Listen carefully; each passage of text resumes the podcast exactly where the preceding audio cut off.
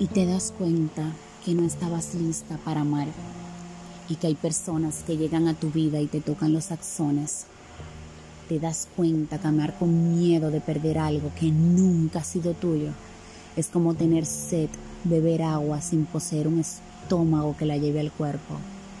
Con el tiempo seguirás amando, pero tus células estarán tan deshidratadas que el otro solo verá en ti huesos y desesperación. Y aunque ames y las células del tuétano griten amor, solo verás cómo mueren tus músculos, tus órganos y tus sentidos. Comenzarás a temblar helada, balbucearás y escupirás miles de palabras por segundo. Entrarás en el infinito laberinto espiral de tu tráquea cuando tus músculos no puedan flexionarse más y estén entumecidos, la palabra se volverá abundante, titubeante, chalada, esquizofrénica, perturbante, maníaca, nauseabunda, hasta producir emesis y aberraciones a quien está frente a ti.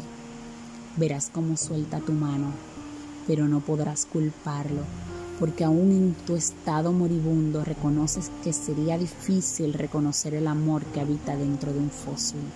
Sigues.